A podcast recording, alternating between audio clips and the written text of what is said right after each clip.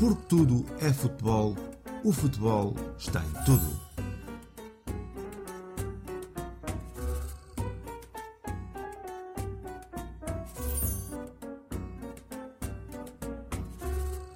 Teorias da relatividade.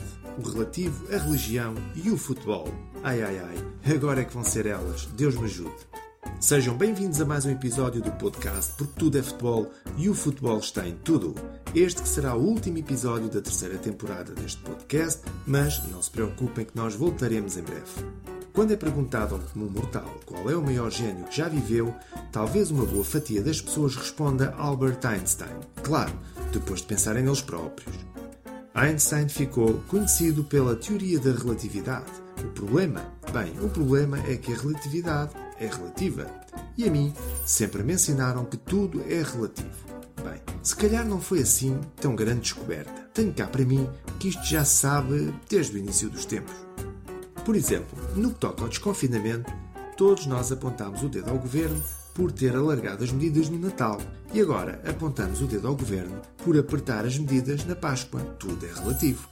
Se estamos atrasados para apanhar o autocarro, queremos que este vá devagar, para não o perder. Mas quando lá entramos, queremos é que ele ande bem depressa para não chegarmos tarde. Tudo é relativo. Se estamos à espera para ir a uma casa de banho, o tempo parece não passar. Mas se estamos na casa de banho, o tempo parece passar a uma velocidade alucinante.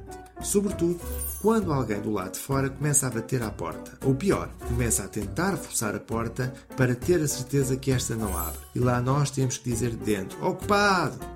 No que toca ao futebol, a seleção nacional também tem as suas relatividades. Noutros tempos, por esta altura, já estava tudo em alvoroço com a prestação da seleção nacional nos dois primeiros jogos de apuramento para o Mundial. Mas todos nós nos lembramos de 2016 e sabemos bem como é que lá fomos parar e lembramos bem o gol do Éder na final.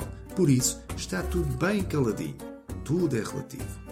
Qualquer forma, como aquilo vai ser jogado no Qatar, o melhor é pôr água na fervura e jogar bem devagarinho, pois aquilo vai aquecer e muito.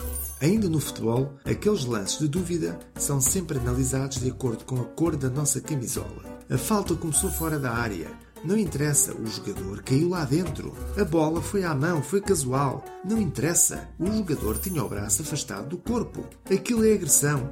Ele deu uma chapada ao outro. Nada disso. O teu jogador é que deu uma cabeçada na mão do meu. Por vezes, vemos um jogador ou um treinador ser expulso por dizer um palavrão. Mas depois, durante o resto do jogo, inúmeros palavrões se ouvem e mais ninguém é expulso. Lá está. Tudo é relativo. Mas o pior de tudo é quando existe a questão da interpretação. Aí é que a porca torce o rabo, quando situações similares são avaliadas por pessoas diferentes. Logo no futebol, temos diversas vezes situações iguais em duas jornadas consecutivas, às vezes até na mesma, que são julgadas pelos árbitros de forma completamente diferente. Diz que depende da interpretação do árbitro. Lá está. É relativo. Mas não só no futebol isto acontece. Por exemplo, na justiça, às vezes o juiz X determina uma pena bem diferente do juiz Y.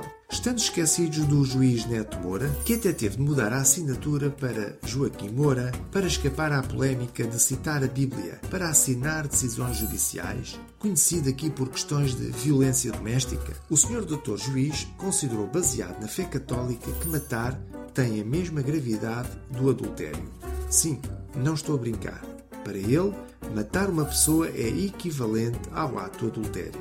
Se uma mulher for assassinada ou lapidada, que para quem não sabe é apedrejada até à morte, por ter cometido adultério, não tem problema, pois a ação dela tem um nível de gravidade semelhante a quem lhe tira a vida.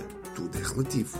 Por acaso, no que toca à religião, eu também tenho a curiosidade de saber do crente que se confessa ao Padre X se terá a mesma penitência do crente que se confessa ao Padre Y. Será que os padres têm também um livro de regras versus punições a atribuir conforme as faltas?